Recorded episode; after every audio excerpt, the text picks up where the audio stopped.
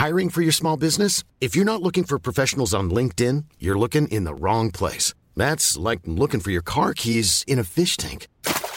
LinkedIn helps you hire professionals you can't find anywhere else, even those who aren't actively searching for a new job but might be open to the perfect role. In a given month, over 70% of LinkedIn users don't even visit other leading job sites. So start looking in the right place. With LinkedIn, you can hire professionals like a professional. Post your free job on linkedin.com slash people today.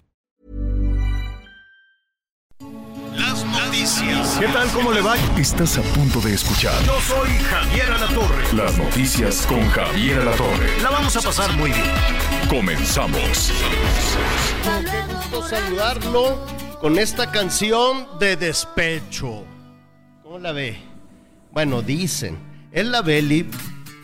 Es Belinda, guapísima como siempre. Es una gran, gran, gran artista.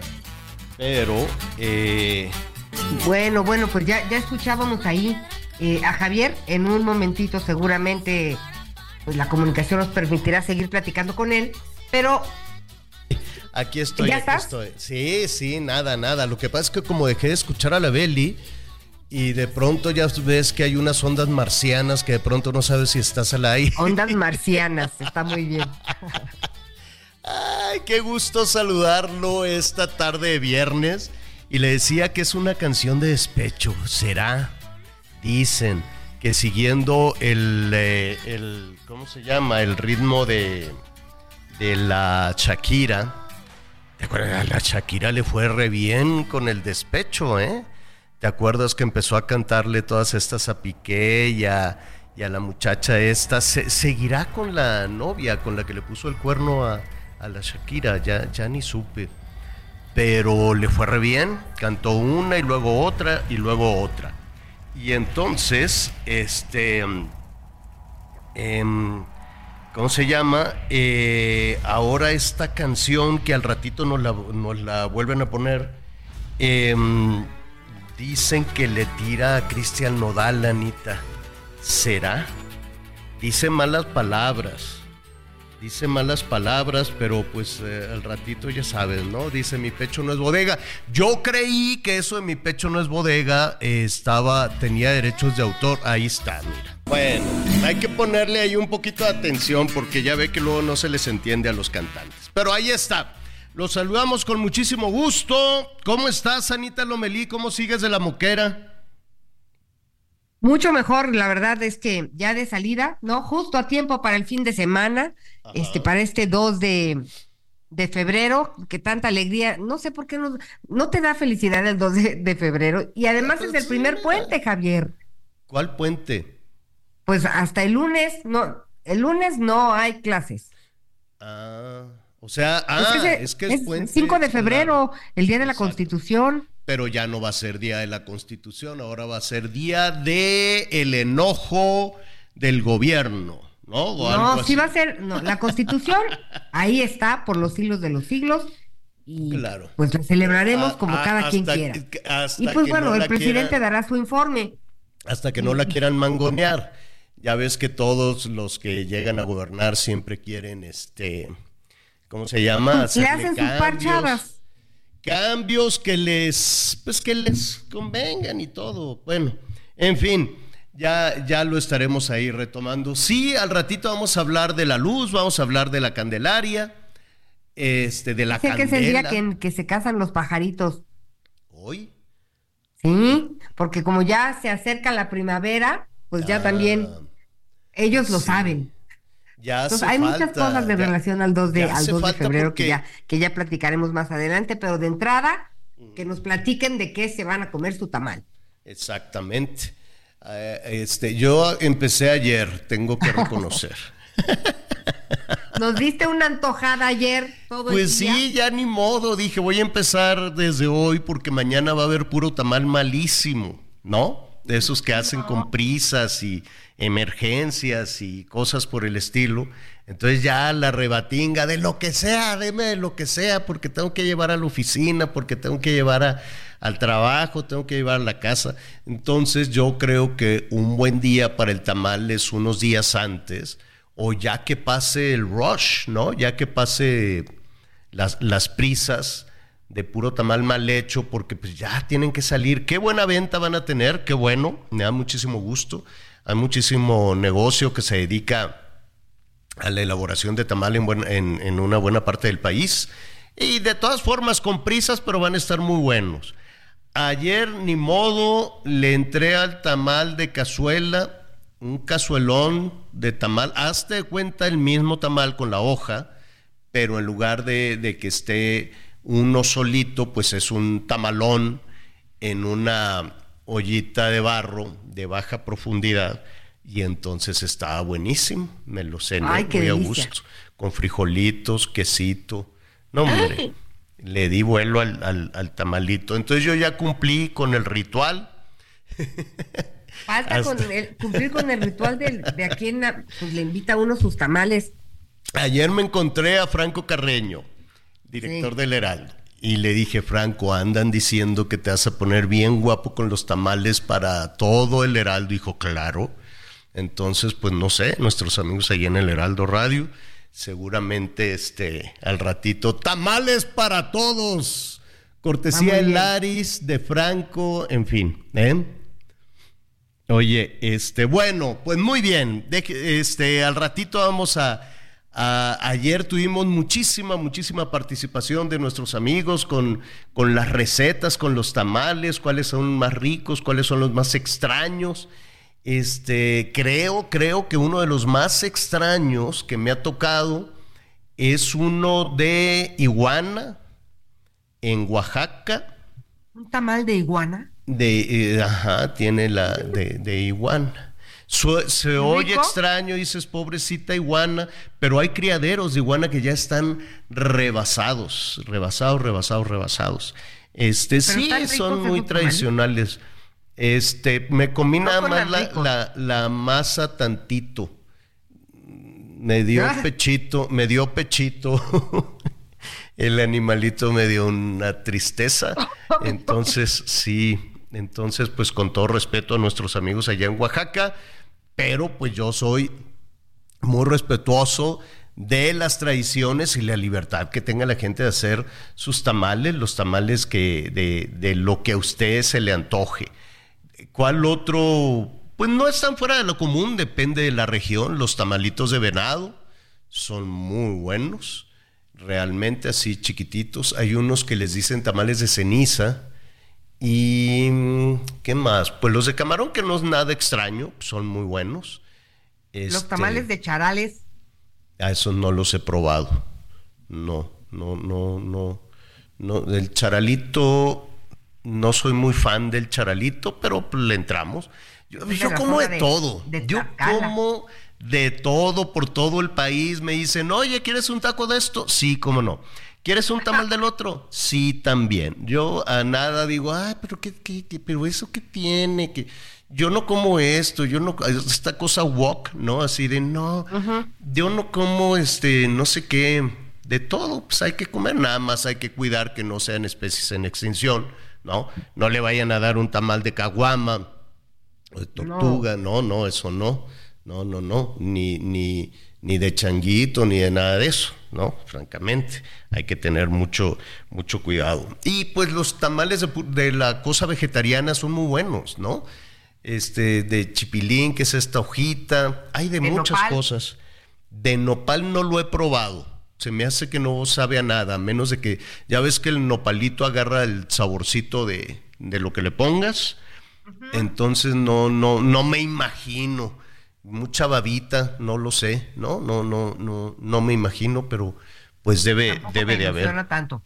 No. ¿Sabes en dónde? En la Ciudad de México, por estas fechas ponían, ahí en Coyoacán, hacían hace mucho, eh, no sé si todavía, en Coyoacán hacían una feria de tamales de diferentes partes de- del país y era muy concurrido. De por sí ya Coyoacán es uno de los destinos turísticos más importantes de, de la ciudad y del país. 55 14 Ahora 90 está- es- es- 40 12. Esa feria ¿Es cuál? decías, Ajá. la hicieron ahora en Los Pinos. Ah. Ahorita está ahí esta, Oye, está bien feo Los de Pinos, todo el, el otro- país, con representantes de, de toda la los estados. Una barridita no le caería mal a los pinos. El otro día fui y me dio una pena, dije, qué abandonado está esto, yo creo que no tienen presupuesto. Un tiradero y, y este, plásticos de, o sea, letreros, pues muy, muy, muy, muy, muy baratos, muy chafas. La gente, pues sigue, tiene un poco la curiosidad. Ay, vamos a los pinos a ver cómo vivía la gaviota. Y, y la verdad es que te llevas alguna desilusión porque los pinos es bien feo. no, no tenía nada extraordinario, eran puras oficinas. Los jardines este, era lo mejor de todo, ¿no? Sí, sí, sí, sí. No sé si estén bien cuidados, pero sí lo vi muy abandonado, muy sucio, muy. ¿No habrá sido cuando quitaron o pusieron alguna, alguna exposición? ¿No, ¿No pasaste por el Museo en Cali, que es la casa del maíz y la cultura alimentaria? ¿No pasaste por ahí? No. No, no, no. Mm. Mira, y está limpiecito porque por fuera está bien cochino. Diseños sencillos, pero está bien linda la historia y cómo te la cuentan del maíz. La verdad está, está bonita. Es, es un esfuerzo interesante que vale la pena conocer. Pero sí, espero que no lo descuiden. Oye, y ahora con la falta de agua, a ver cómo le va a los camellones de la Ciudad de México. Que de por sí no, pues quedarán amarillos, ¿no? Pues sí, pero mira, mientras Mientras nada más estén secos pero no mugrosos, estaría muy bien. Entiendo la cantidad de basura, es una cantidad de basura impresionante la que se genera en la Ciudad de México. Seguimos tirando la basura por todos lados. A mí me impresiona ver que me, gustó, algunas cosas me gustaron de, la pandemia, ¿no? Eh, es difícil plantearlo de esa manera, pero me gustó la higiene que se recuperó durante la pandemia se había recuperado en la influenza, en la primera vez, en la primera vez de la influenza que le tocó a Calderón, y, y, aprendimos otra vez a lavarnos las manos, a no estarse hurgando la nariz y todo ese tipo de cosas. Y luego se relajó todo, no sé si en todo el país, pero en algunas zonas metropolitanas se relajó el asunto y la gente dejó de lavarse las manos. No sé por qué o o de estarse ahí platicando y se tocan la nariz todo el tiempo y agarras esto y el otro. Y luego vino en la pandemia y otra vez a lavarse las manos y a... Y, eh, y, eso pues se agradece, ¿no? Es un gesto de higiene que puede solucionar, no sabes la cantidad de cosas, Anita, que puede solucionar el gesto de lavarse las manos, por lo menos enfermedades gastrointestinales, eh, ¿cómo se llama la cosa esta de los hongos, la micosis y cosas por el estilo? Infecciones de los de ojos. La, de los ojos y cosas por el estilo. Solo con lavarse las manos. Solo con lavarse las manos. Pero se nos olvida.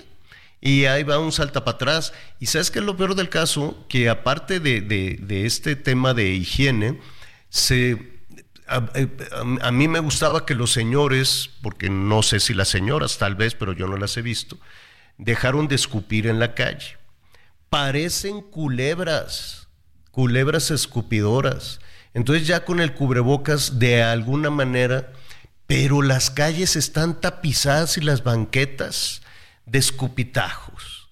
Es, es, una cosa que no entiendo. Y los chicles. ¿No sabes lo que se batalla, lo que gasta el gobierno en quitar todo el mugrero de chicles que están pegados, está tapizadas las calles. Y hay aparatos, a veces lo hacen a mano. Es un, cada chicle te cuesta no sé cuántos pesos de quitar. Es muy difícil. Un día fuimos a quitar por la catedral, ¿te acuerdas? ¿Te acuerdas? Fuimos a limpiar todo alrededor de la catedral y no acabamos. No. Era, era una cosa espantosa, espantosa estar quita y quita y quita. Bueno, pues ahora ya regresaron los chicles, ¿no? Y eh, escupir y, sobarse la panza. No entiendo eso.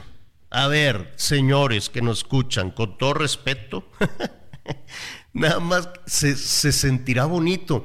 ¿No has visto así que están unos, ya sabes, tres o cuatro platicando en una esquina? Y de la nada uno voltea para un lado y ¡zrápale! escupe y el otro así, ah, pues yo también. Y están platicando y escupiendo. ¿Qué es eso?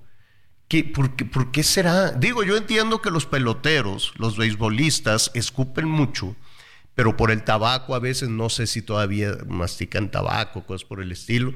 Pero así, fulanito al bat, y antes de que le, le pichen la bola, ¡pup! escupe. Entonces, Qué raro, es el único, bueno, y en el fútbol también, ¿no? Ahí cuando paran, también es una escupidera. Pues no sé, no entiendo. Pero es más como de señores. Digo, las señoras también escupen, pero no las he visto. No, no, no las he visto. Pues ojalá recuperemos eso, quién sabe por qué. Honestamente lo va a preguntar un doctor. Pero bueno, ya nos desviamos, ya decíamos que los camellones están secos y ahora con todo este tema del agua, pues ojalá estén secos pero limpios, ¿no? Y ayudemos, vamos a ayudar, así como estamos ayudando en el cuidado del agua, pues ayudemos también tantito, hombre, deje de estar tirando el envase, la bolsita, se comen las papitas, ya las tiran. En los paraderos de transporte público son unos muladares. Eh, yo sé que es difícil, ¿no? Es una de las partes que las alcaldías tienen que, tienen que trabajar este, muchísimo. Pero imagínese sin agua y luego con basura, pues vamos a cuidarla. Sí hay un tema, al, ratito vamos a platicar con, con, Clara Brugada. Ella quiere ser la jefa de gobierno de, de la Ciudad de México. Está concursando junto con Tahuada y ella pues debe conocer el asunto porque está en una de las eh, alcaldías más sedientas históricamente. Entonces ella debe saber si es un asunto de dinero o si es un asunto del destino o si es un castigo de Diosito. Yo más bien pienso que es un asunto de talento de que busquen, ya que, ya, ya le paren con eso de que, eh, que 99% honesto, pero muy burro que no sepa nada. No, porque nos ha salido carísimo. Ahí están las consecuencias, ahí están los resultados de, de que te dé miedo gobernar con, no, no miedo, pero de que quieras gobernar con gente que no sepa, ¿no? Pues yo mejor aquí con la pura ayudantía, que claro que saben si tienen un colmillo más largo que la fregada, pero claro que saben lo que les interesa, no, lo, no para lo que fueron convocados. Entonces, este, ya basta de que no tengan talento, que sean honestos y que sean talentosos. Una cosa no, no, este, elimina la otra. Dice, no, no, no, puro que no sabe nada, pero no sabe qué honestos, no se roban nada. Y resulta que se robaron todo y no supieron hacer nada. Entonces, pues ya basta también, ya basta también de todo eso. Entonces, eh, al ratito vamos a hablar, vamos a retomar eso como por dónde, como por dónde. Yo sé que ella no puede hacer propuestas, pero puede hablar de si lo logró o no, si logró llevar el agua a, Iztapalapa. Porque si quieres ser jefa de gobierno. el tema, además. Es porque ya solucionaste ahí las cosas, nuestros amigos de Iztapalapa que, que nos lo comenten. De ahí es Miguelón, que ya se está recuperando, ahí va, ahí la lleva. Esos catarrones, este, y pues bueno, es que uno entra a una cabina y pues si llega, si está uno malo, pues en las cabinas es como una olla, todo cerrado, pues todo el mundo se nos, nos, nos contagiamos. Yo ya estoy harto de la moquera, harto ya, basta. No sé qué cosa tan espantosa. Te pican los ojos y, y cosas por el estilo. Oiga, y otro de los temas que vamos a tratar. Mire, no, no, todos sabemos, los ciudadanos y sobre todo los periodistas, que la pasamos muy mal, ¿no? Los reporteros, los periodistas, en esta administración y también en las anteriores, nos ha ido de la refregada. En, em, desde que empezó las campañas, ¿te acuerdas, Anita, que en los templetes, que cuando, no en los templetes, bueno, sí, se subían los candidatos y todo y decían, pero miren, ahí están los de la prensa. Y no, hombre, te insultaban, te empujaban, te corrían y desde ahí ya se adivinaba que la íbamos a pasar muy mal. Y así fue, ¿no? Este, ¿por qué? No lo sé. No, no, no, no sé por qué ese odio hacia los medios de comunicación, este, que ha sido pues muy, muy notorio en, en las mañaneras, ¿no? Entonces desde ahí que se hacían las listas y se le ponían apodos y pues mucha, mucha, este, eh, pues más allá de, los insultos, pues todo eso se convierte también en una amenaza, porque pues un personaje tan popular, que sigue siendo todavía muy popular el presidente, pues si él dice, me cae gordo fulanita o fulanito, en automático sus seguidores pues van a decir, nos cae gordo fulanita y fulanito. A eso sube el dineral que se gastaron en el acoso a periodistas en bots, de eso yo sé y sé mucho. Este, más, bueno, pues toda, toda una serie de maltratos. Cuando eso sucede en la Ciudad de México, que es una caja de resonancia, pues imagínate los gobernadores. Dicen, ah, chinga, pues si así le hace eh, jefe, pues yo también voy a maltratar a todos estos desgraciados. Y empezó así en escalerita, en escalerita, en escalerita. Y la parte más difícil son los caciques, algunas, algunos, no quiero decir que todos, porque hay muy buenos, muy buenas presidentas municipales. De eso yo lo sé. Mi presidenta municipal es, no sabes, increíblemente buena. Y, em, y hay muy buenos presidentes municipales en, en, el, en el país. Seguro que los hay. Este, pero hay otros que dicen, ah, pues le voy a hacer como, el presidente. Tratan de hablar con el como el presidente, tratan de tomarse la foto con el presidente y de actuar pues de una manera brutal contra la prensa. Y entonces se queda ahí. Hay municipios donde estos personajes son unos caciques que tienen un poder absoluto y que tienen ahí la foto que se tomaron con el presidente y dicen, miren, yo tengo esta foto que me tomé un día con el presidente, así es que yo puedo hacer lo que se me dé la refregada gana, que para algo soy aquí la autoridad. Y ahí está el de Tasco, que amenaza y, y, y no nada más se amenaza, sino que también pues maltrata y pone en una situación de vulnerabilidad a la prensa. Así ha sucedido, hay organizaciones internacionales que están llamando la atención sobre eso. Y ahí está la gobernadora de Campeche, y ahí está el gobernador de Veracruz, ¿no? Y ahí están muchas gobernadoras y gobernadores em, que enseñan la foto con el presidente y dicen, pues tengo carta mm, abierta para hacer lo que se me dé la gana. Y lo mismo hizo la presidenta municipal de Tijuana. Entonces, le que ella señaló a una reportera, se ironizó y se burló también de una reportera, ella se sintió eh, vulnerada, se sintió amenazada y así fue. Fueron y le prendieron el carro. Un día después de que la presidenta municipal, un ciudadano llegó y la cuestionó de las condiciones eh, urbanas, de las condiciones en las que estaba su colonia, y le dijo, seguro a ti te trajo aquí eh, la reportera, ¿no? Y entonces, pues eso, pues la puso en una situación de, de vulnerabilidad. Ella lo denunció Yolanda Caballero, nuestra compañera periodista, nuestra compañera reportera allá en Tijuana, y le quemaron el carro. El presidente dijo, no, el presidente se puso a defender a la alcaldesa. No extraña, no extraña ir en contra de la prensa. Vamos a hacer una pausa y volvemos.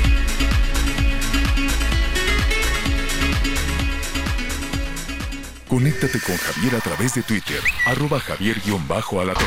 Sigue con nosotros. Volvemos con más noticias. Antes que los demás. Todavía hay más información. Continuamos. Las noticias en resumen. Dos policías municipales de Celaya, Guanajuato, perdieron la vida durante un ataque armado en la comunidad de Pelevacas. En el enfrentamiento también fueron abatidos dos presuntos delincuentes. La Secretaría de Seguridad Ciudadana informó que civiles armados atacaron a balazos al personal de la Policía Municipal, desencadenando un tiroteo. El presunto líder del cártel del Golfo, José Alberto García Vilano, conocido como La Quena, fue vinculado a proceso por el delito de secuestro en el penal del Altiplano. Este hombre es identificado como uno de los principales generadores de violencia en Tamaulipas y fue detenido el 19 de enero en un operativo en Nuevo León. Agentes de la Policía Federal Ministerial detuvieron a cuatro de los ocho elementos de la Secretaría de la Defensa Nacional por el delito de delincuencia organizada relacionado con el caso de los desaparecidos de Ayotzinapa.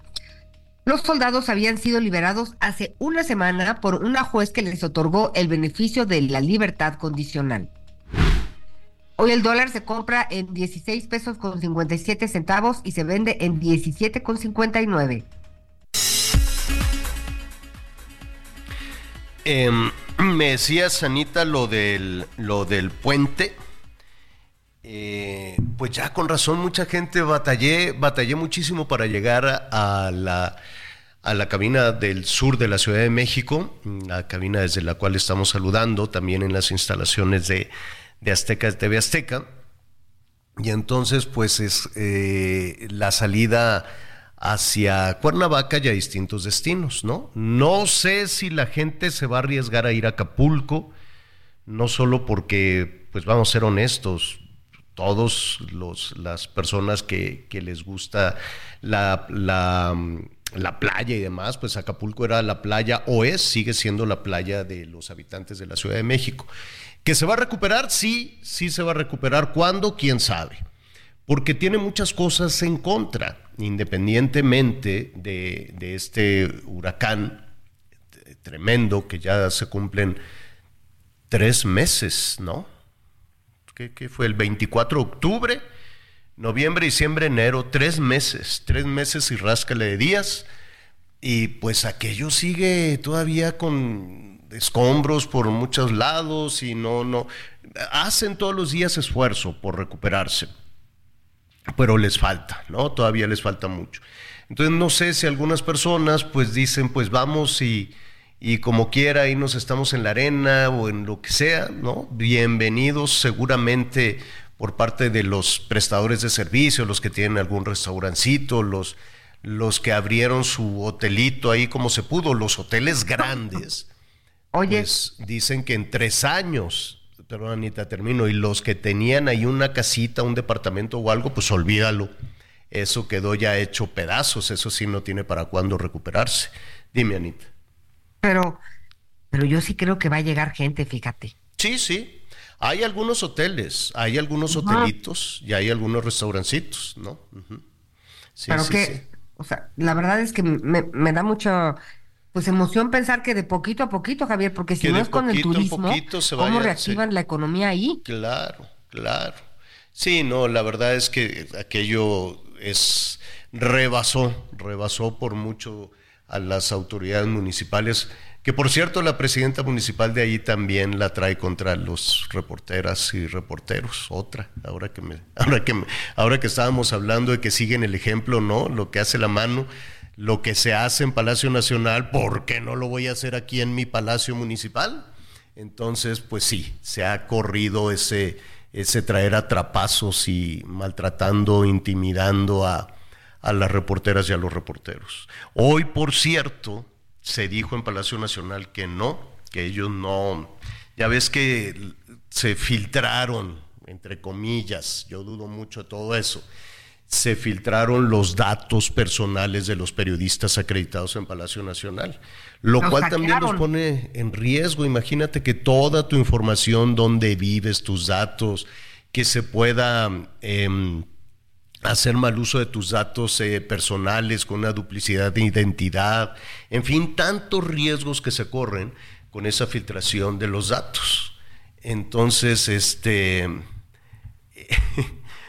digo, yo no creo mucho en las casualidades, ¿no? Sobre todo si, si has maltratado tanto a la prensa durante cinco años, pues que ahora hagas público los datos, pues eh, iba más o menos por la misma línea. Pero sí me llamó la atención que se habló de los responsables y que los responsables de la filtración de datos que tiene bajo su resguardo el gobierno federal, la presidencia de la República, el Palacio Nacional, que los responsables sean Claudio X González y Carlos Loret de Mola?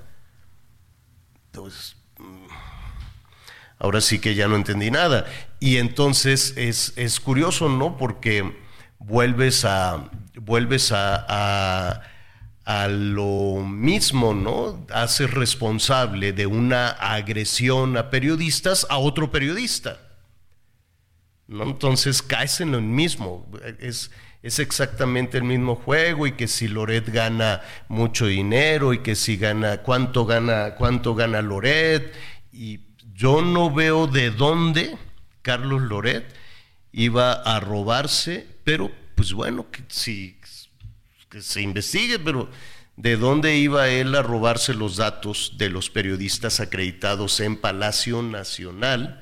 En la presidencia de la República, yo me imagino que es lo más, lo más este, blindado, lo más blindado que, que, pueda, que pueda haber. ¿no? Dice, nosotros seríamos incapaces de hacer cualquier acto de intimidación. Bueno, pues muy bien, eso es lo que, eso es lo que se dijo respecto a esto que sigue siendo una agresión. Ahora, eso sí, Anita, a mí sí me gustaría dejar claro que, que esto no es algo con lo que hemos batallado eh, solo en esta solo en esta administración. No, hombre, con esto se ha batallado toda la vida. Con el poder se batalla siempre que algo les pasa. Cuando están en campaña y son candidatas, son candidatos, son otras personas. Son, eh, tienen todos aquellos que, que, son buenas candidatas y buenos candidatos, tienen carisma, son amables, eh, los, tienes conversaciones increíbles, grandes planes, y, tienen eso que arrastra precisamente y que se convierte después en votos. ¿Qué pasa después? Pues no lo sé. Pero ya les platicaré también de mi experiencia con los priistas. No, hombre. Con los priistas yo recuerdo así como en el viejo oeste. Hubo un presidente municipal ahí en mi pueblo, ahí en mi rancho, a balazos, Anita. Y así me decían, no, y si, ¿por qué no mejor te vas a vivir allá a la Ciudad de México? ¿Y por qué? Y era priista, ¿eh? No era de Morena ni nada de eso. Entonces, no es un tema de partidos. Algo pasa con las y los políticos que cambian. El poder convierte a las personas. Que el poder corrompe no sé si corrompe, pero transforma y no necesariamente, eh, no sé, no, no, no quiero yo poner calificativos ni nada, pero mi experiencia personal con las personas que llegan al poder no siempre ha sido buena tampoco siempre ha sido mala, ¿no? Es lo que es lo que decía hace ratito, por ejemplo, de Romina, de Romina Contreras, que es una extraordinaria presidenta municipal, que jamás ha recibido una agresión de su parte, ni de sus policías, ni de su gobierno, ¿no? Y de Enrique Vargas, pues tampoco, pero de del Mazo y de todos estos, no, no, bueno, hasta me balacearon la casa. No, no, no, los priistas, no, luego le digo. Y entonces, pues mire, por eso le digo, no necesariamente es un asunto de, de, de, partidos, de colores, de que si todos los de Morena o todos los del PRI o todos los del PAN, no. Es un asunto de humanos, de personas que algo pasa. Díganos usted, ¿no? ¿Qué considera? ¿Qué, qué pasa desde su experiencia con sus presidentas y sus presidentes municipales? díganos, ¿no? Que, que si son los mismos que cuando le pidieron el voto a, este momento, ¿no, Anita? 55 14 90 40 12. Bueno, pues le estaba diciendo el puente, hay mucha gente que, se va, que está saliendo, algunos no sé si van a llegar hasta Acapulco, y si llegan, pues ya que nos cuenten ahí más o menos que se van a encontrar. Otros están saliendo a diferentes eh, eh, destinos por las autopistas en el caso de la Ciudad de México. La zona metropolitana de Guadalajara, también pues algunos se van a Vallarta, otros van a Colima, ¿no? Muy bien, aprovechar el puente. Digo, qué bueno que no están gastados, qué bueno que no tuvieron la cuesta de enero. Este, pero pues aproveche, aproveche el puente. Nada más que al regreso hay que tener un poquito de paciencia, habrá un paro, de transportistas, va a ser un paro importante en diferentes carreteras, en diferentes autopistas de nuestro país. Y mire, yo sé que puede hacer algo, algo lento la circulación, tenga mucho cuidado. Los transportistas han dicho que no van a bloquear, que no van a atravesar ahí un tráiler en la carretera de la autopista, han dicho que van a estar este, en, eh, a los lados, pues, ¿no? Así eh, parados. ¿Qué es esto? Yo sí soy muy solidario con los transportistas porque han sufrido terriblemente con, la, con las extorsiones, con los robos, con, bueno, algunos han estado lesionados y lo más terrible, las fatalidades, lo más terrible, los transportistas que han perdido la vida. ¿Les escucharán con esta situación? Vamos a platicar precisamente con, eh, pues eh, son diferentes organizaciones, déjeme decirle. Hoy vamos a platicar con Víctor Manuel eh, Córdoba Rueda, él es presidente de una de estas asociaciones que se van al paro, Asociación Sobre Ruedas por los Camioneros Mexicanos. Víctor, ¿cómo estás? Buenas tardes. Hola, hola Javier, buenas tardes. A tus órdenes, saludos a Anita también. Oye, dime algo, ¿siguen adelante con el paro para el día 5? Sí, Javier, seguimos adelante. Estamos eh, preparando la, manifestación como tal, que no es un, paro. Bueno, sería paro en otras circunstancias.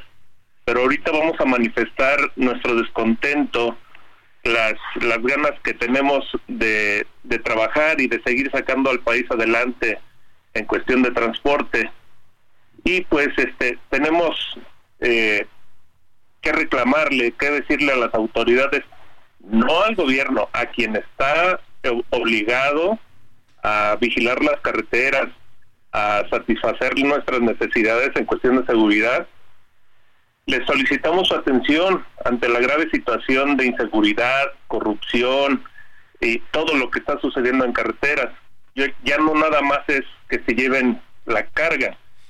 Ahora van, este, estas personas pues van por los camiones, por la cartera del, operador, por sus teléfonos celulares. Víctor, cuesta, cuesta trabajo. A ver, ayúdanos a explicarle a nuestros amigos en todo el país, porque cuando nos desplazamos en, en las autopistas y, en algunos lugares es mucho más, más intenso el, el trabajo precisamente del traslado de, del traslado de mercancías, ¿no?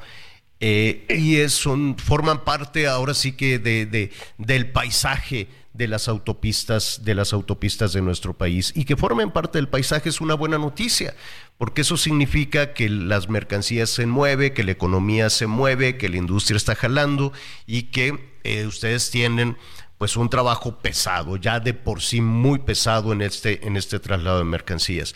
Pero vemos esos eh, trailers, eh, algunos más grandes que otros, en fin, y, me cuesta trabajo imaginar cómo, cómo, es este asalto, les, les ponen algo en el camino, cómo, cómo es, eh, cómo empezó todo esto, cómo los roban. Mira, eh, dijo mi mamá en alguna ocasión, piensa mal y acertarás. Eh, muchas de las ocasiones en los retenes, retenes falsos o retenes de buena voluntad, si le quieres poner así, eh, nos preguntan, nos hacen preguntas, ¿qué llevas? ¿A dónde vas? ¿De dónde vienes? ¿A qué hora saliste? Este, ¿Cuándo cargaste? ¿Cuándo tienes que descargar? ¿Y por qué les tienen que decir? ¿Y por qué les tienen que dar la información a un retén de, de quién? ¿De la Guardia Nacional o, o de quién? la FG de la Fiscalía, retenes de la Policía, no, no es Policía, de la Guardia Nacional, retenes del Ejército Nacional, etcétera. Hay, hay distintos retenes en, todo el país donde, donde se nos pregunta esto, amén de que sea un retén falso de, de las personas que, pues que nos hacen daño. Pero ustedes, como saben, están uniformados y no, no creo que no creo que les pongan un retén encapuchados, ¿no?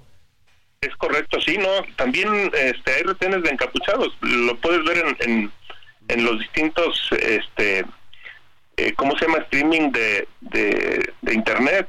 Eh, sacan videos de a todas horas de todo lo que sucede en las carreteras. Bien, para detenernos puede ser obligación a pistolas, balazos, inclusive por ahí anda un video, el último video que matan a uno de nuestros compañeros desafortunadamente aquí sobre la, carretera que va de, Querétaro hacia la Ciudad de México. Lo matan para detenerlo este y no se no se sabe quiénes fueron, no, no saben absolutamente nada. Entonces, eh, nosotros, Javier, tenemos desde 1995 hasta hasta estos años, hasta este tiempo, donde nos hemos venido manifestar en las distintas, eh, con las distintas autoridades, las dependencias de gobierno, pero pues no somos, realmente no somos escuchados, como, como no, no tenemos el dinero, no tenemos los fondos para hacer una manifestación grande, pues no, no somos escuchados. Entonces, pues este sucede todo esto todos los días. Hay una estadística que sacaron en la Secretaría de, Infraestructura, Comunicaciones y Transportes, donde dicen que hay 49 asaltos mm, en carreteras nacionales todos los días. Y, en realidad, pues nosotros que somos los que los que lo vivimos, nos vamos casi al, al doble, algo así como 100 asaltos al día, porque no todos son denunciados, porque existe el miedo, nos quitan la cartera, se va la credencial del lector y pues el, la amenaza, ¿no? Ya sabemos dónde vives, ya sabemos quién eres, con quién trabajas, cuántos hijos tienes, eh, tu familia, tu casa, etcétera. Entonces, pues nos vemos en la en la necesidad de no hacer la denuncia. Pero sí hay hay cerca de 100 100 este, compañeros que se reportan, "Oye, este me quitaron el camión, estoy en tal parte o esto lo otro." Hay hay mucho mucho descontento por parte de de los compañeros conductores. Sí, tiene, tienes toda la razón, debe de haber ahí una cifra oscura, ¿no? De la no denuncia por varios factores. Uno, por temor, ¿no? Por la extorsión, por la amenaza y por el miedo que significa en este país para cualquier víctima presentar una denuncia. Y la otra es por, pues porque no pasa nada, ¿no? O sea, yo, como a ustedes, como a muchos otros ciudadanos, Víctor, pues me imagino que después de que presentan la denuncia, ¿qué pasa? ¿Qué les dicen? Absolutamente nada. Nada, porque hay, hay indolencia por parte de las autoridades. Es más fácil no hacerlo que hacerlo. Eh, en fin, hay, hay, hay muchos, muchos problemas, Javier. De verdad, es muy, es muy triste que pues se, se anuncia con bombo y platillo que somos un país que está avanzando, pero en realidad a qué costo, ¿no? Sí, me imagino, me imagino que parte de la denuncia la pueden hacer pues este los dueños de la mercancía, los de alguna empresa por la cuestión de seguros o para protegerse de, de, alguna manera. Y correrá por ahí, ¿no? Correrá por la cuestión económica de aseguradoras y demás, pero en cuestión de justicia, en cuestión de justicia, de que se persiga a los responsables, que además yo me imagino, no lo sé, que vaciar un tráiler de ese tamaño, pues tampoco es tan sencillo, tampoco es que te puedas esconder ahí atrás de un huizache a robarte el tráiler. No, no, sabemos, sabemos perfectamente que las, los, los asaltantes o las personas que, que cometen todo este tipo de ilícitos, pues son, eh, viven en las, en las, en las eh, a orillas de las de las carreteras en los pueblitos más pequeños por ejemplo en Esperanza pues hay hay 100 pueblos ahí metidos en, entre la, la bajada de Esperanza a Orizaba no aquí en la ciudad eh, en la ciudad de Querétaro en la ciudad de San Juan del Río hay poblaciones que están a orillita de carretera y tienen bodegas y, y mira Javier aquí el detalle es que la autoridad lo sabe y preguntabas que algo pasa con los políticos y es la falta de moral, la falta de, de, voluntad de querer hacer las cosas, de querer, de querer o, hacerlo. O la complicidad, ¿eh? O la eh, complicidad, porque una cosa es que, les dé flojera y que no tengan moral y otra cosa es que no se beneficien. Sí, pero el, e, ese beneficio, ¿para qué les sirve? Comer, con dinero sucio, darles de comer, darles educación a sus hijos con dinero sucio, creo que es lo más bajo que puede haber. ¿No? Sí, tienes, toda, tienes toda la razón. Dime, algo, Víctor. ¿Quién van a ser esta? No, no sé cuántos eh, eh, trailers o, o transportistas o trabajadores van a, van a parar el próximo 5, pero de lo que se trata es de que sea notorio, de que no sea inútil esta, esta, esta protesta, esta protesta que van a hacer. Corrígeme si me equivoco, no van a cruzar los trailers, no se trata de fastidiar a las personas, sino de hacer presencia en las autopistas, para que los escuche quién. La autoridad correspondiente. Es correcto. No, no, no vamos a hacer una manifestación de, pelearnos con absolutamente nadie. Si, si la, la propia autoridad, las autoridades que a las que les corresponde la vigilancia, el actuar como a la fiscalía le, toca recoger los eh, elementos para poder actuar en contra de los asaltantes, no lo hace eh, la, la Guardia Nacional que no vigilan absolutamente nada y cuando vigilan no saben este, llevar una carpeta, no saben eh, no saben hacer una infracción, en fin, hay muchos hay muchos factores que, están sucediendo. Y nosotros pues en, desde nuestra trinchera como conductores no transportistas porque no hay que confundir eh, el término el transportista es el dueño del vehículo es el que se contrata con el cliente para mover la carga del punto A al punto B. Y nosotros somos la fuerza obrera. Somos casi un millón. Los operadores, los conductores. Casi somos un millón de operadores. Este, en la manifestación, como decías, no vamos a, no vamos a detener, eh, vaya, no vamos a tapar la carretera, vamos a manifestarnos de forma pacífica y, y a derecho, donde los, los conductores de los vehículos ligeros, la, coches, taxis, este, hasta los autobuses tengan libre paso. Vaya, hay vehículos de emergencia, tengan, tengan el libro el libre paso. Pero sí lo que no, lo que pretendemos las eh, en, en la convocatoria que hicimos es que ningún vehículo de carga pueda pasar. Oye, yo, yo, yo, te quiero preguntar algo. Estamos con Víctor Manuel Córdoba Rueda, presidente de la Asociación Sobre Ruedas por los, por los Camioneros. Eh, eh, me imagino que tú eres eh, operador junto con este millón, ¿no? Bueno. Em, uy, a ver, te voy a pedir un favor porque vamos a tener que hacer una pausa comercial. ¿Nos, ¿Nos puedes aguantar un minutito en, en la línea? Con mucho gusto, claro Muy bien. Vamos a hacer una pausa y regresamos inmediato. No sé.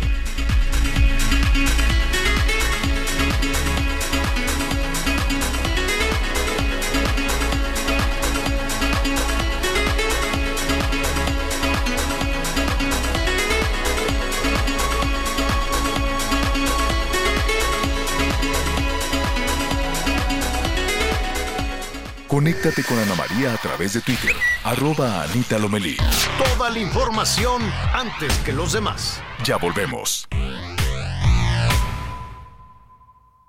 Todavía hay más información.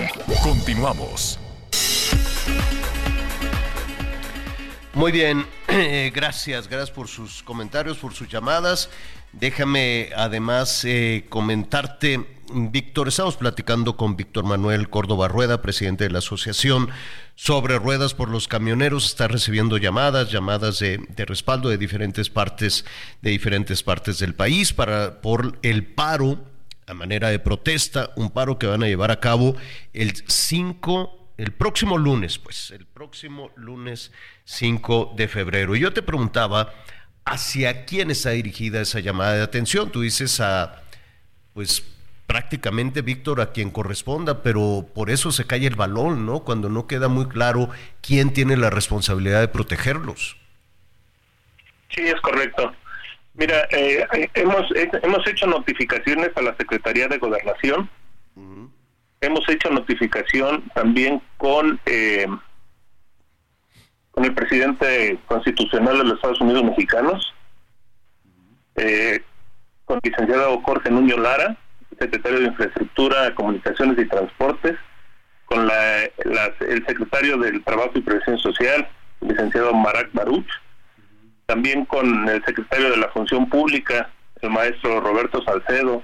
Hemos hecho, eh, tenemos también el documento entregado a la, a la secretaria de, de Seguridad Pública, a la ciudadana Rosaricela Rodríguez, también a la Comisión Nacional de los Derechos Humanos con, con la maestra. O sea, a todos. ¿Y alguien alguien les ha contestado, Víctor? Sí, sí hay, sí hay, hay respuestas este, no que no satisfacen. O sea, pero no respuesta en papel, no respuesta en de que sí, vamos a actuar en consecuencia.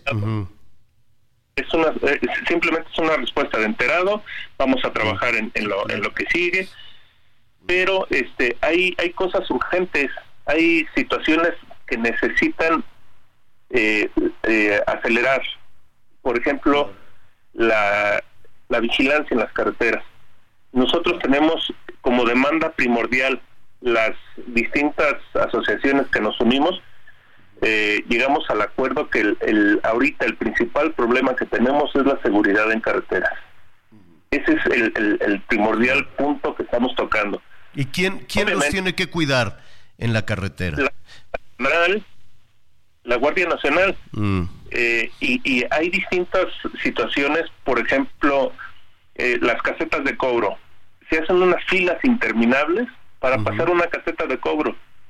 Por ejemplo, aquí en el... ¿Y ahí también nos asaltan? Y aquí también nos asaltan. Han habido, han habido no nada más eh, conductores de autotransporte federal, sino también conductores de, de vehículos privados han sido asaltados y golpeados y dejados, ¿no? O sea, es una es una situación verdaderamente insoportable. Y en una caseta de cobro, pues se supone, yo ahí veo a veces, a veces, no siempre, algunos, un piquete ahí de la Guardia Nacional o algún elemento del ejército. Eh, finalmente, Víctor, a título personal, tú como operador, ¿tú ves un elemento de la Guardia Nacional y le tienes confianza? Así te acercarías de, oye, a ver, o si le tienes confianza. Yo en lo personal, obviamente, pues tengo la, la todos lo tenemos, la capacidad de estudiar al, personaje, ¿no? Pero cuando nos hacen preguntas, la verdad no saben qué preguntar, no saben qué decirnos. Oye, este, me permites, eh, eh, vamos a hacer esto, vamos a hacer lo otro, pero, pero sí, en realidad yo creo que no te puedes defender o no te puede defender una autoridad de ese tamaño. No, pues no. No están para defendernos. No, falta mucho porque si estuvieran haciendo bien su trabajo, con todo respeto, pero no estaríamos hablando de ese enorme número de asaltos, de veja. Hey, it's Ryan Reynolds and I'm here with Keith, co-star of my upcoming film If, only in theaters May 17th. Do you want to tell people the big news?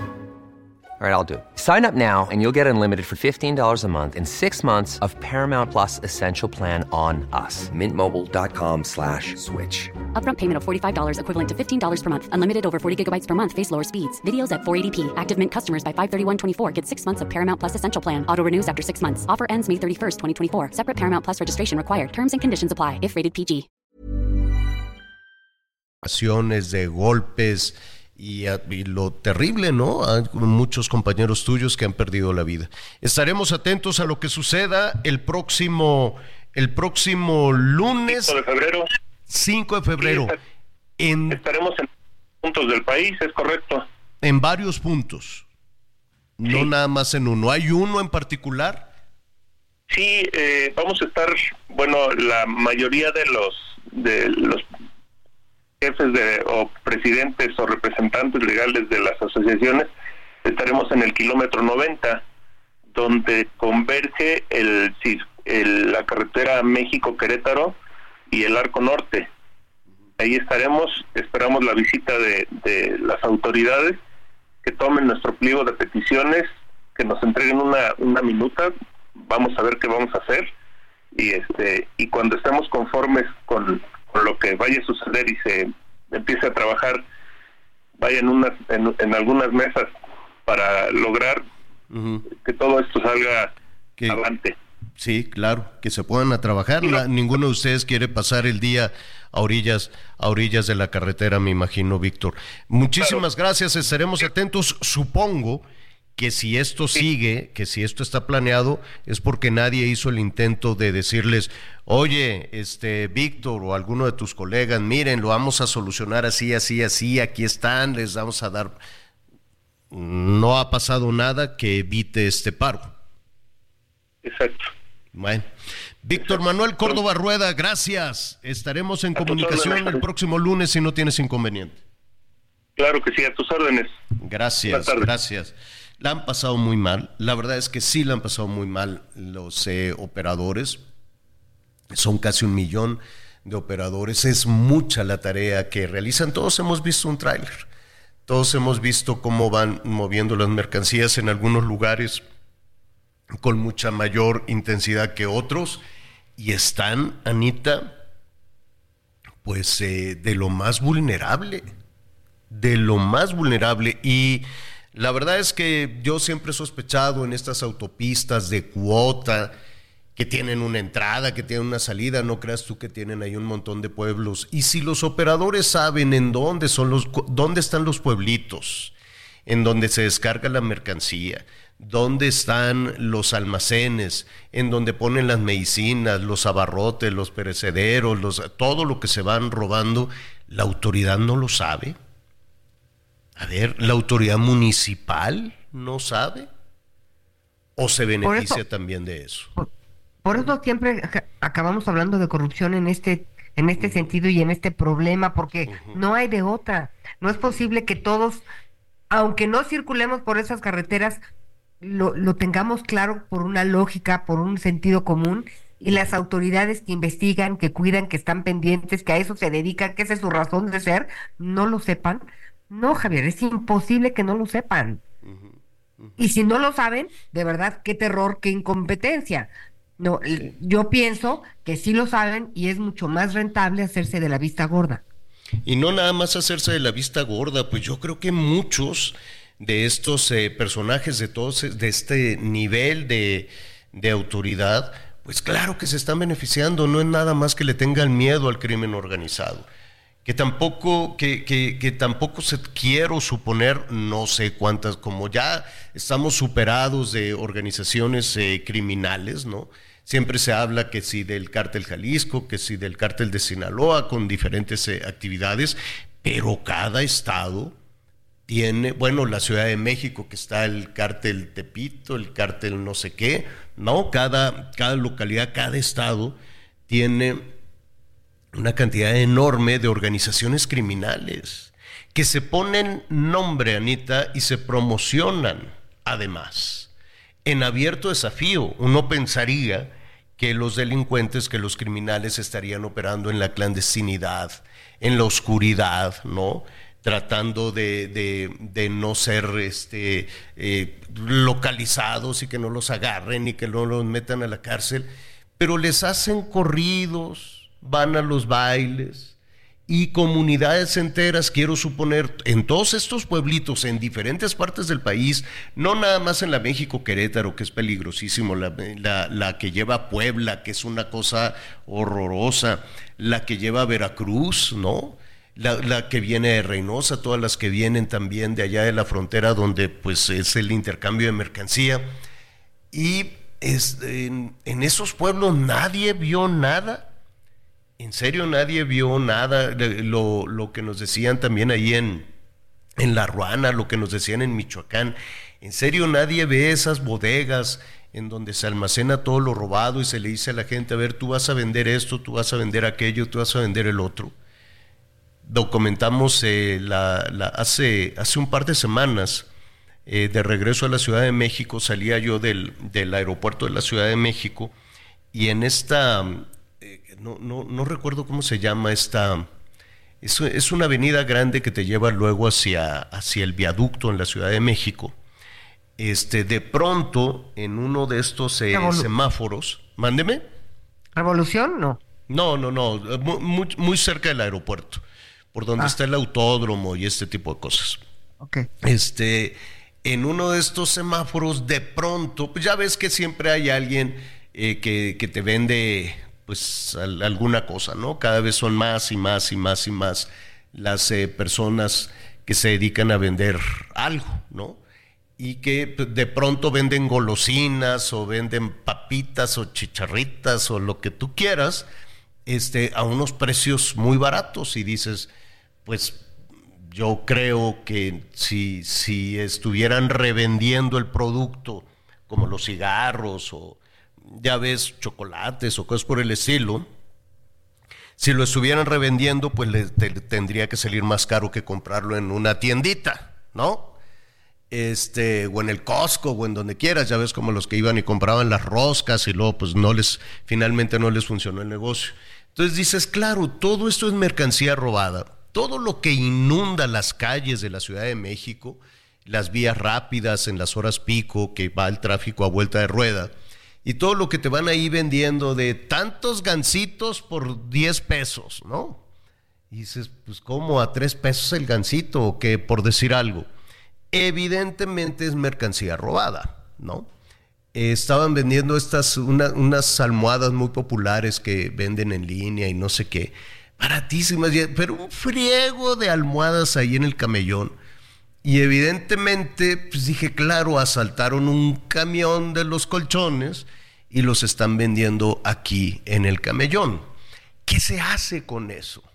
No, porque también está el policía ahí y también está pues todo el nivel de autoridad. Bueno, pues lo mismo con el, con el robo a las mercancías en las carreteras del país todos los días lo que nos acaba de decir nuestro entrevistado. Son alrededor de 100 asaltos diarios.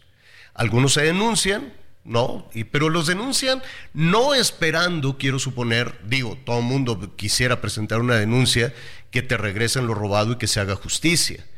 Pero eso a estas alturas es lo más lejano. Es muy probable que las denuncias se presenten eh, por parte de las empresas si se trata de mercancía asegurada. Pero tú crees que va a haber alguna satisfacción para el chofer que le quitaron los documentos, que lo golpearon por las vejaciones, el, miedo que se puede sembrar. Y luego toda la mercancía está en los pueblitos a la orilla de la carretera. Realmente los presidentes municipales no lo saben, los gobernadores no lo saben. Ahí está toda la mercancía y de ahí se distribuye a los centros urbanos, a los camellones, a las calles en las cuales, en las cuales se vende. Eso es lo que hay, pero parece que no se ve. ¿no? Parece que es, parece que es una tarea este, que, invisible para muchos, para muchos niveles de autoridad. Bueno, el tema del agua, nos están preguntando, ¿se sigue batallando? Seguiremos batallando, hemos aprendido em, pues a ajustarnos al chorrito que de pronto cae en algunas zonas. Mire, hoy vamos a hablar de la Ciudad de México, aunque aquí hemos tocado el tema en Zacatecas, que es una cosa terrible. Durango, que es una cosa terrible. Eh, ya empezarán a batallar también en otras zonas, en otras eh, eh, zonas conurbadas como la de Guadalajara, la zona conurbada de Monterrey, en fin. Dicen que el sistema Cutzamala apunta, Anita, 26 de junio, que ese es el deadline que el almacenamiento del sistema Cutzamala, que es una de las eh, vías fundamentales para el abastecimiento de agua de la Ciudad de México, llega hasta ahí, que nomás alcanza para el 26. y eso está terrible. Vamos a platicar en este momento con Clara Brugada. Ella quiere convertirse en la jefa de gobierno de la Ciudad de México. Sabe este tema porque ella gobernó en Iztapalapa Iztapalapa que pues históricamente ha batallado con este tema del agua y pues este deadline que pone la Comisión Nacional del Agua, este límite, perdón por decirlo en inglés, este límite que pone la Comisión Nacional del Agua, pues sí asusta, Clara. ¿Cómo estás, Clara Brugada? Qué gusto saludarte. Ahí está, ahí está, ahí está. Clara, qué gusto saludarte, ¿cómo estás? Hola, hola Javier, hola Ana. Oye, Clara, antes de entrar al tema del agua, dinos algo, que te operaron? Ah, es que era un tema que tenía yo pendiente y yo pues aprovechando este tiempo de intercampaña, pues que ya ves que no podemos estar haciendo eventos de campaña, que estamos muy limitados, en fin, aproveché para estar súper bien ya a partir del primero de marzo. Así que salí, salí bien, no, no era algo muy grave y aquí estamos. Pues qué bueno, ojalá que, que, la recuperación sea, sea rápida, porque pues de lo que se trata es de moverse de un lado al otro. Tú sabes de este tema del agua, tú misma en algún momento seguramente has batallado al abrir la llave y que, y que cae un chorrito que no cae agua. Eh, eh, la Conagua dice que nos alcanza hasta el 26 de junio el sistema Cutzamala. Pues eso da, da miedo, Clara. Yo creo que primeramente tenemos que eh, tener claro al menos tres cosas importantes. Una es que ahorita tanto el gobierno federal de la Conagua en, en particular, el gobierno de la Ciudad de México, el gobierno del Estado de México y los gobiernos metropolitanos, digamos, alrededor de la ciudad, están en una coordinación permanente, pues para que se pueda atender y que esta crisis no eh, se agudice más. Eso es lo primero. Se está trabajando para dejar las cosas, eh, digamos, en cierto nivel que impida una, un mayor crecimiento de esta crisis. Segundo, que tiene que ver con una sequía provocado pues por el calentamiento global, eh, que no es solo la ciudad, que es una parte importante de los municipios del país y que llevamos pues algunos años ya en esa dinámica de pocas lluvias. Y tercero, que necesitamos una, yo le llamo así, política de estado de agua, que va más allá de los tiempos de los gobiernos y que tiene el objetivo no solo de resolver la problemática de agua, sino de prever de manera sustentable lo que venga. Es decir, tenemos abajo de nosotros un gran manto acuífero que históricamente ha sido explotado, eh, se ha extraído agua y agua y necesitamos rellenarlo, o sea, necesitamos garantizar que así como sacamos agua, entre agua. Y esa es una tarea muy importante que ya se empezó a hacer. Quiero ah. comentarte que con el gobierno de la doctora Claudia Sheinbaum se desarrolló muchísimas actividades como nunca antes eh, sobre el tema del agua. Primero, se invirtieron 17 mil millones de pesos durante estos cuatro años eh, destinados a captar más agua, a mejorar la calidad del agua, a lograr que se pueda infiltrar agua, en fin. A, Pero a, ver, perdón, eh, en ese en ese punto, perdón que, te interrumpa, Clara, y qué bueno y qué bueno que lo señalas. Coincido contigo absolutamente en que en que es una es una obra que se tiene que considerar como una política de Estado, ¿no? Es decir, es una, es una obra que, que, no, que no se detiene, ¿no? Yo sé que en muchas administraciones, pues se quiere hacer una obra pues, que, se presente a la ciudadanía y que le digan, miren, hice esta presa o hice este canal o hice este distrito de riego, pónganle mi placa, en fin. Y pero pero este tipo de eso ya no, eso eso eso ya no se puede. Entonces coincidimos contigo en que esto tiene que ser de largo aliento. Una de, de, largo aliento y que debe empezarse a trabajar con estos dos brazos. Un brazo de sustentabilidad, de promover eh, que el bosque de agua, el bosque de agua de la ciudad, de alrededor de la ciudad, se mantenga. ¿Qué es un bosque de agua? ¿Qué, es un bosque de agua? Todos los macizos de árboles que están ah.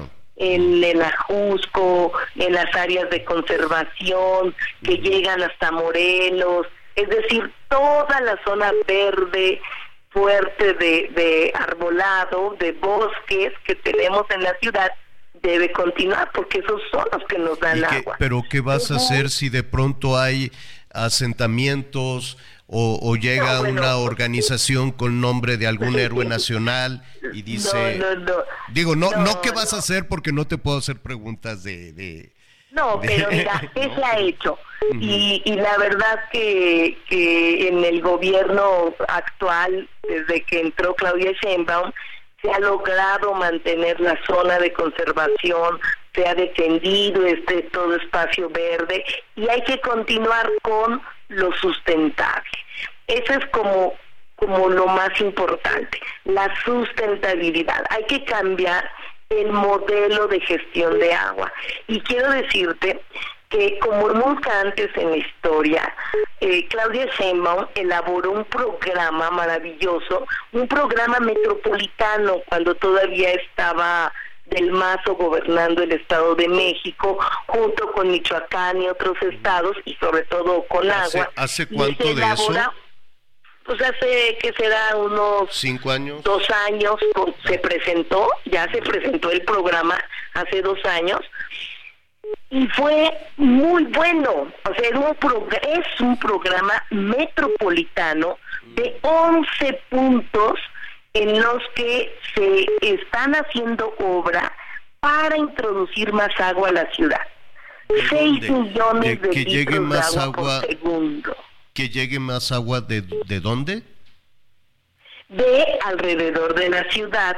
Son 11 puntos del norte, del sur, no tanto del interior de la ciudad, sino de la zona metropolitana, en acuerdo con el Estado de México, en acuerdo con Michoacán, un gran programa que costó mucho trabajo elaborarlo.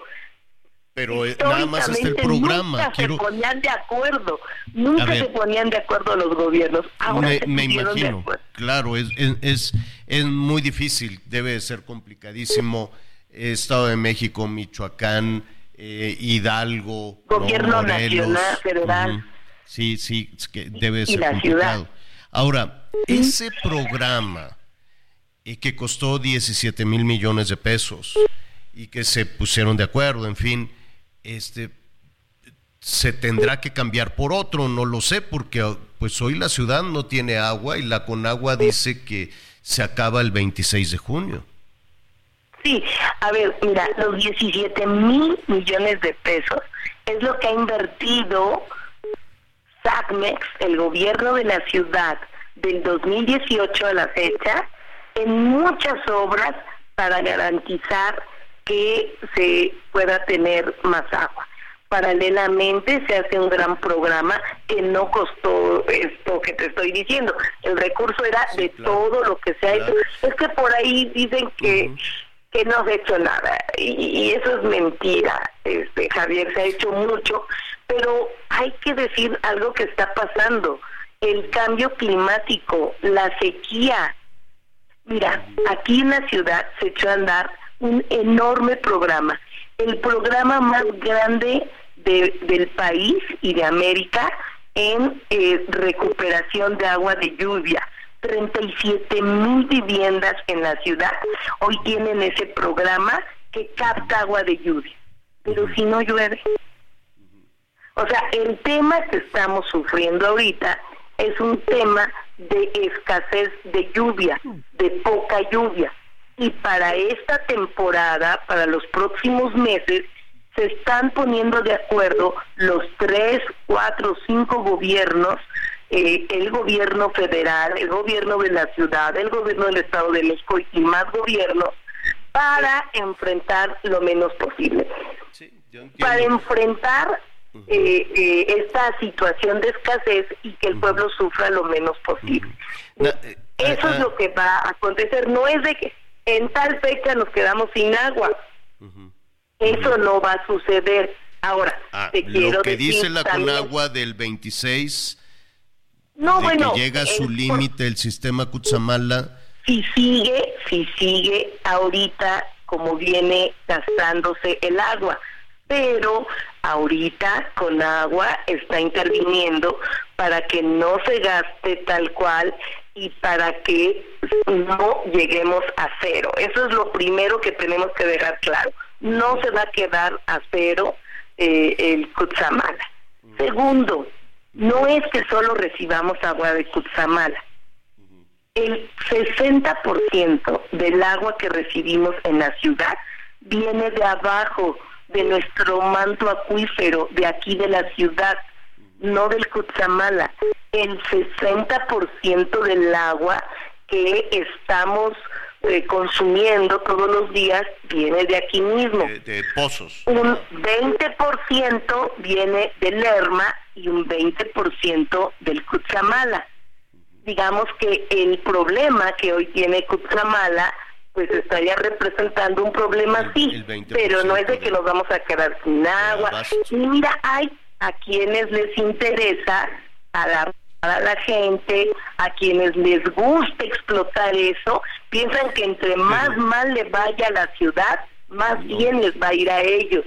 Pero, pero, pero también es cierto, ah, eh, Clara, estamos platicando con Clara Brugada, aspirante a la jefatura de gobierno de la Ciudad de México y además fue alcaldesa de Iztapalapa. Antes de ir con Anita Lomelí, que te quiere preguntar y te quiere saludar, Clara, yo, yo entiendo, ¿no? Que en medio estamos en una contienda enorme, la contienda por la presidencia de la República, por el gobierno de la Ciudad de México y de otros ocho estados. En fin, es una, es una elección, es una elección enorme y todos los temas podrían correr por esa, por esa ruta, por esa vía. Sin embargo, pues hay personas que hoy abren la llave y este, y dicen pues yo votaré cuando, cuando tenga que votar. Hoy me quiero bañar, hoy quiero alimentarme, quiero este, hacer, no, y no, y no lo piensan en esa ruta, ¿no? Sí, pero para el día a día, primero redimensionar las cosas. No es que para el 26 de junio nos quedemos sin agua. Eso es una cosa que, que, que como que, más no es real, pues. de alarmar, alarmar en lugar de bueno, hay que decirles a nuestros amigos de la Conagua que también tengan, tengan cuidado con, con, con, estas declaraciones. Sí, eh, eso es lo primero, decir que lo de Cutzamala es el 20% del agua que recibimos. Que sí afecta, pues claro que afecta, pero no es de que nos vamos a quedar sin agua la Ciudad de México. Que todos tenemos que hacer un esfuerzo por cuidar el agua, sí, por supuesto que sí. Entonces, ¿por qué no hay agua? ¿Por qué en algunas delegaciones hoy mismo, pues la gente nos está llamando y nos dicen, oigan, pues yo no tengo y no consigo pipa, estoy en lista de espera.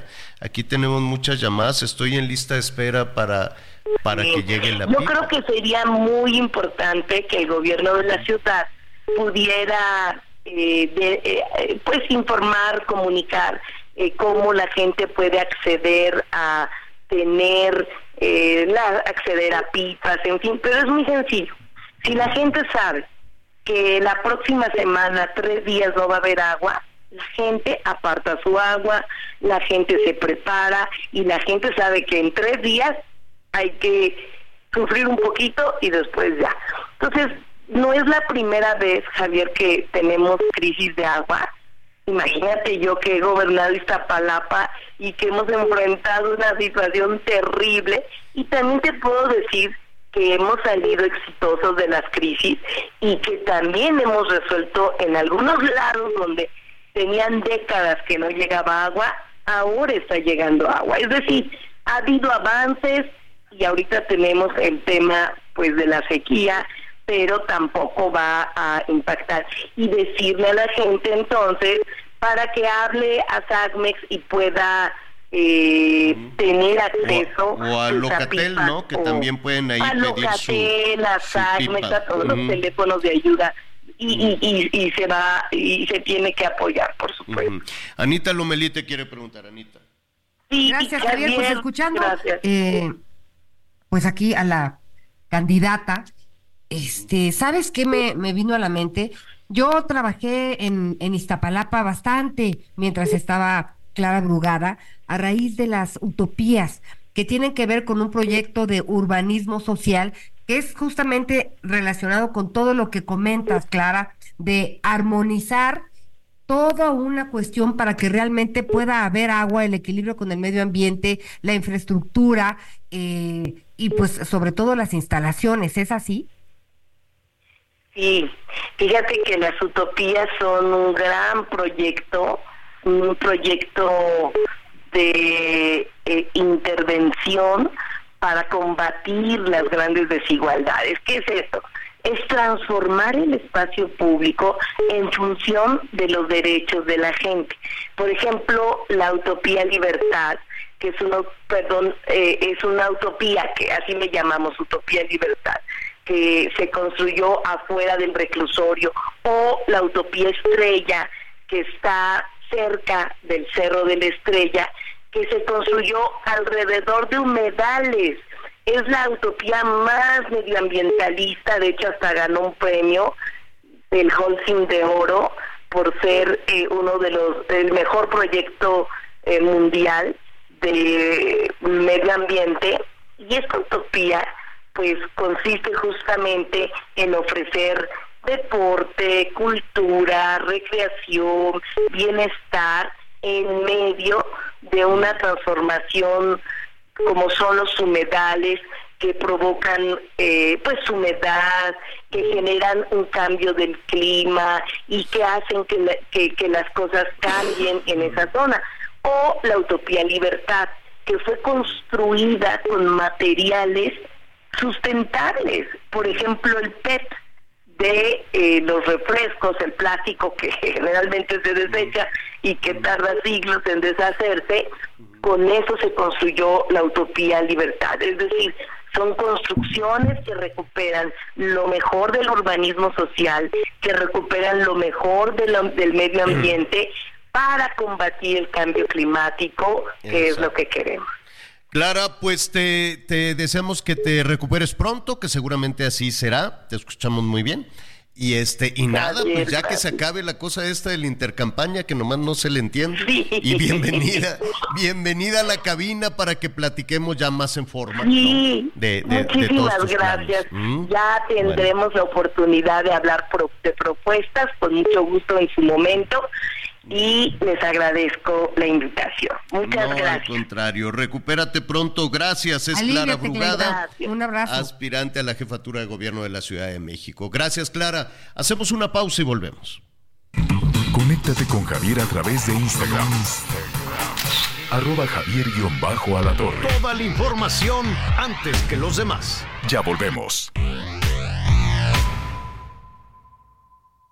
Todavía hay más información. Continuamos.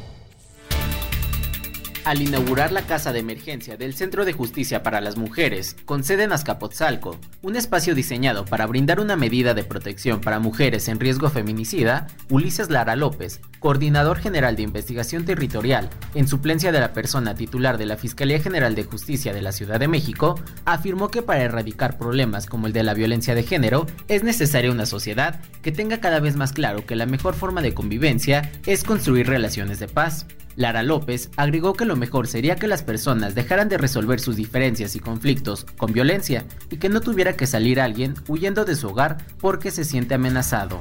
No obstante, aseguró que el compromiso de la Fiscalía Capitalina, en estos casos, es atender a las víctimas. De ahí la importancia de crear la Casa de Emergencia como parte del Centro de Justicia para las Mujeres, con una extensión de 185 metros cuadrados y una inversión mayor a 1.724.000 pesos, en la que existen habitaciones, estancia, cocina, comedor, área de lavado y jardín, pensado para una estancia de las víctimas de hasta tres días. Ulises Lara expresó que todo esto es resultado de la gestión y compromiso de la exfiscal Ernestina Godoy y otros actores políticos como Claudia Sheinbaum y Martí Batres, actual jefe de gobierno. En la inauguración de la Casa de Emergencia del Centro de Justicia para las Mujeres, con sede en Azcapotzalco, también estuvieron presentes Zaida Yadira Blanco, de la Comisión Nacional para Prevenir y Erradicar la Violencia contra las Mujeres, e Ingrid Gómez, titular de la Secretaría de las Mujeres en la capital, entre otros informó Ángel Villegas.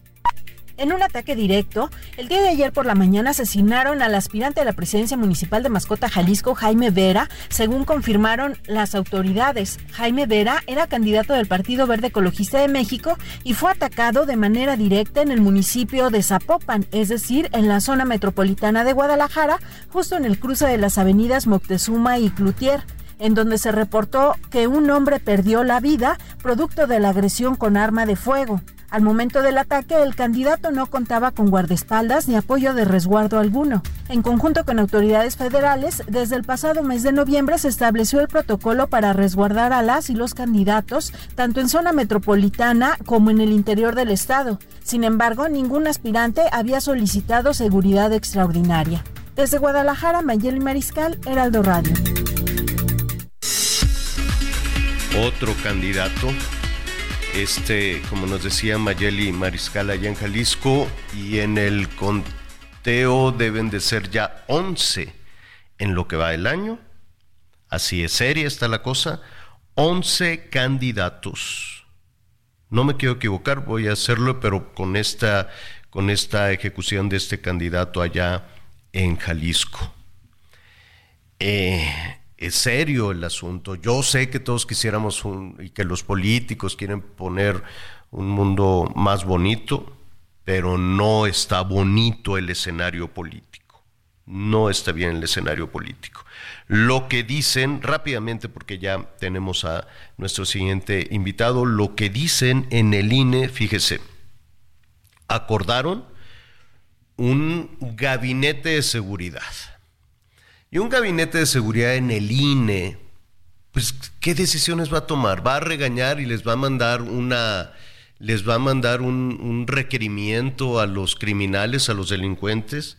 Y el, delincuente va a decir, híjole, los del INE me dijeron que, que qué, ¿qué va, qué, va, qué va a hacer el INE? Entonces, hicieron un, dicen, es gabinete de seguridad con el gobierno federal, Protocolo, no, pues ya se arruinó la cosa. De aquí a que diseñen el protocolo, pues ya se acabó el, siguiente gobierno. Protocolo para la protección de candidatos, que incluye una mesa de ayuda. No, bueno, entre el gabinete, el protocolo y la mesa de ayuda central, cualquier cosa que eso signifique, cualquier cosa que eso signifique, pues seguirán en riesgo, y no nada más en riesgo. Ya van 11 candidatos ejecutados o 11 aspirantes a una candidatura. 11. Y mientras tanto el gobierno, ¿qué está haciendo? Un gabinete con un protocolo, con una mesa de ayuda central para casos urgentes. ¿Y cómo van a saber cuál es el caso brillantes estos personajes. ¿Y cómo van a saber cuál es el caso urgente? En un país como el nuestro, cualquiera que levante la mano es una misión de alto riesgo, el que sea, la que sea, el que sea que levante la mano para competir, que no sea visible, que no sea la competencia a la presidencia de la República, de allí en fuera todos los demás están en riesgo, todos los demás son casos urgentes.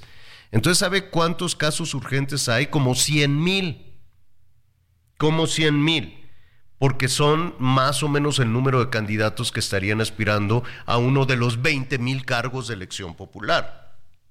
Entonces, lo que se resolvió, ahí va de nuevo, para evitar la violencia, es un gabinete de seguridad del gobierno federal con un protocolo para la protección de candidatos en una mesa de ayuda central para casos urgentes. Los aspirantes tendrán que pedir la protección, y ya me imagino el papeleo y la burocracia, tendrán que pedir la protección a las autoridades a través del INE.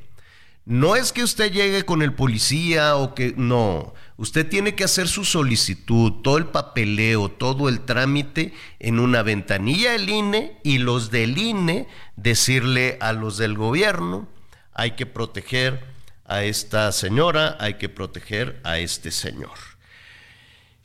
Oh, bueno, pues eso es eso. Y la pura vacilada, eso sí, los del INE se van a dar un bono. No que, que por eso querían quitar a Córdoba y que no sé qué, y que quiten a Córdoba y que pongan a Guadalupe Tadei. Pues salió, no, junto con pegado, pues es lo mismo se van a dar su bono tototototote y se van a gastar un dineral y a ver quién se anima a levantar la mano, a ver quién es el valiente en México que quiere competir en estas elecciones. Bueno, vamos a cerrar ese asunto porque este, me da muchísimo gusto siempre saludar a Enrique Ortiz, es escritor, es divulgador cultural. Enrique, ¿cómo estás? Bienvenido, muy buenas tardes. Buenas tardes, Javier, un gusto estar en tu espacio. Oye, ¿ya te sirvieron un tamal? ¿O a qué, a qué hora se comen los tamales? ¿En la mañana, tarde o noche? Pues bueno, cualquier día eh, común y corriente, ¿no? Eh, eh, a lo largo del año aquí en México, pues bueno, se, se desayunan tamales, ¿no? Tortas de tamales y atoles. Barras Eso es Ciudad de México. Prehispánico, ¿no? Eso es Ciudad de México, Enrique. En la tortita de tamal. ¿No? La realidad es que el día de la Candelaria, pues en gran medida, eh, dependiendo del contexto de cada quien, pues en familia se celebra, se come el tamal en la noche, ¿verdad? Ya que todo el mundo regresó al hogar después de las actividades diarias. Sin embargo, también en las oficinas, pues es común que uno llegue a la oficina y pues que encuentre el tambo, ¿no? De tamales, ya ahí listo. Eh, eh, eh, el atole y todos estos aditamentos que se le pueden poner, así mm. como también el, bolillo, ¿no? el típico bolillo. tú que todo lo investigas y lo investigas de una manera excepcional, ¿en qué momento en esta tradición del roscón de reyes, la rosca de reyes, las posadas, en fin. Eh, esto digamos que es eh, prácticamente el desenlace de toda una serie de tradiciones, sobre todo a, propósito de la fe católica. Pero ¿en qué momento se resolvió que quien encuentre al niño Dios en la rosca tiene que este, invitar los tamales? Realmente es difícil establecer un año, ¿no? Una fecha puntual para esta tradición pero la realidad es que el origen de comer tamales en esta en esta parte del año pues es muy antiguo, incluso más antiguo que la llegada de los europeos a este continente. Y te platico por qué, Javier. Eh, en el mundo prehispánico, eh, en el posclásico, entre los antiguos nahuas, mexicas, existía una veintena. Recordemos que, bueno, eh, ya los antiguos grupos mesoamericanos sabían que el año solar tenía 365 días, ¿no? Entonces existían 18 veintenas más 5 días asiagos al final del año. Y una de las primeras veintenas era Atlacahualo, que significa se dejan las aguas. De acuerdo a Fray Bernardino de Sagún, esta veintena iba del 12 de febrero al 3 de marzo, fíjate qué interesante. Y a quién, a quién se honraba, a quién se veneraba, a quién se adoraba en esta veintena, pues nada más y nada menos que a Tlaloc y a sus ayudantes, los Tlaloque. Eh, realmente esta veintena marcaba el inicio ¿no? del ciclo agrícola, eran peticiones que se le hacían a los dioses de la lluvia, ellas, pues eh, se hacían sacrificios de niños en siete lugares de la cuenca de México, principalmente en lo que eran las cimas de las montañas, entre ellas el famoso Monte Tlaloc, y se ahogaba también a un niño en un remolino que se ubicaba al noreste de Tenochtitlan, eh, en la laguna de Texcoco, que se llamaba eh, Pantitlán. Ahí se ahogaba ceremonialmente un niño. A estos niños se les llamaban tiras humanas o tlacatetehuitl. Y también es importante mencionar que en esta veintena se le ofrecían a los dioses de la lluvia tamales. Se les ofrecían a los dioses de las lluvias tamales, entre ellos destacaba un atamali, era eh, la traducción del náhuatl significa tamal de agua, hecho de masa de maíz, pero sin ningún tipo de relleno. Incluso cada ocho años también se realizaba una veintena, una festividad para honrar el nacimiento de la deidad Centeotl, eh, deidad masculina vinculada con la agricultura, con los mantenimientos y con el maíz. Y ahí se tenía que hacer una especie de ayuno en Tenochtitlan en la cual aquellos que no cumplieran estas, estos lineamientos, pues se enfermarían, se creía que se enfermarían de lepra, de bubas o de alguna enfermedad cutánea que estaba muy vinculada con Tlaloc, con el dios de la lluvia. Escuchándote, Enrique, veo que, que alguno de estas, que, que, nuestros tamales, nuestra cocina, pues no deja de tener esta, esta fusión eh, de, de, Europa con los eh, pueblos originarios. Este, pero me pregunto, ¿de qué, de qué rellenarían los tamales en el México prehispánico, porque pues hoy puede estar relleno de puerco, de algún o de algún guiso que llegó con los peninsulares, ¿no? Sí, claro. Eh, bueno, en aquellos años, por ejemplo, los tamales se rellenaban de jotes. En aquellos años se rellenaban de pescado tostado al comal, lote, había tamales dulces que se llamaban necutamali, rellenos de miel de agave. Ah, había eh, unos tamales que no se te van a antojar tanto, Javier, Mm. llamados eh, tlaca que estaban hechos de humana y que eran Ay. consumidos durante la veintena de Xipetotec y solamente por las élites militares, las élites sacerdotales, así como por la nobleza. ¿no? También eh, existían tamales hechos de ajolote, también existían tamales hechos de charales, así como de un, una- un sinfín de frutas y verduras. También había algunos hechos de amaranto, que tenían una textura diferente pues, a los tamales que actualmente consumimos. Pero es muy interesante, ¿no? Cómo se van sobreponiendo estas tradiciones con el pasar de los siglos, como a inicios de febrero, pues se conmemoraba, se veneraba a Tlaloc, dios de la lluvia, y con la caída de Tenochtitlan y la conquista de estas tierras por los europeos, pues se va traslapando esta tradición, ¿no? Que seguramente ya la veintena y la adoración de Tlaloc pues fue menguando, ¿no? O lo hicieron de manera disfrazada a través de santos como San Isidro Labrador. Y a este santo, pues, ¿qué pasaba? Pues que se le ofrecían también tamales. Todavía en algunos lugares del Estado de México, de Oaxaca, se dejan ofrendas de tamales, cavernas, en cuevas, en manantiales, así como en las cimas de las montañas. Hasta esta fecha. Qué interesante, Enrique. Como siempre, aprendemos y aprendemos muchísimo de todas tus investigaciones. Muchísimas gracias, Enrique. Eh, y, eh, ¿Y tu tamal preferido? El verde. ¿El verde? El verde de Sí, la Ciudad claro. de México. No tiene nada, es pura masa y un, ¿no? un chisguetito de salsita. El verde es delicioso. También desde niño me gusta el tamal de dulce, ¿no? Estos de pasitas. Ah, qué rico. Bueno, pues ya está. Que te atiendan muy bien, Enrique. Muchísimas gracias. No, disfruten de sus tamales. Mm, Gracias, gracias. ¿Cómo se aprende cada vez que invitamos a Enrique Ortiz? Anita, este, pues nada, vámonos por un tamalito, ¿no? ¿Está bien? O caldito, ¿qué se te ofrece? O tequilita para la moquera. Y un tamalito, por supuesto, sí. Y otro tequilita, por supuesto que también.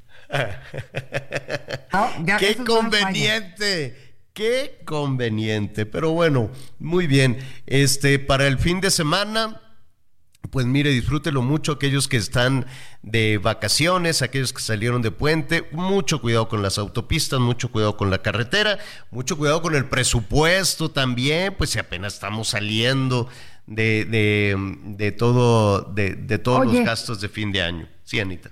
Saludos rapidísimos a Miguel Ramírez de Guadalajara, Jalisco, porque dice, yo voy a poner de moda la torta ahogada de tamal. Perfecto, está bien. Ahí nos invitas a ver, a ver qué tal. Bueno, saludos a Miguel Aquino, que ya estará con nosotros el próximo lunes, está eh, reponiendo ese gripón bárbaro. Anita Lomelí, eh, gracias. Gracias, buen provecho. Soy Javier Alatorre, lo espero a las diez y media, diez y media. En Hechos Azteca 1, lo invito a que siga con nosotros en el Heraldo Radio. Te dije al oído, me gusta quiero que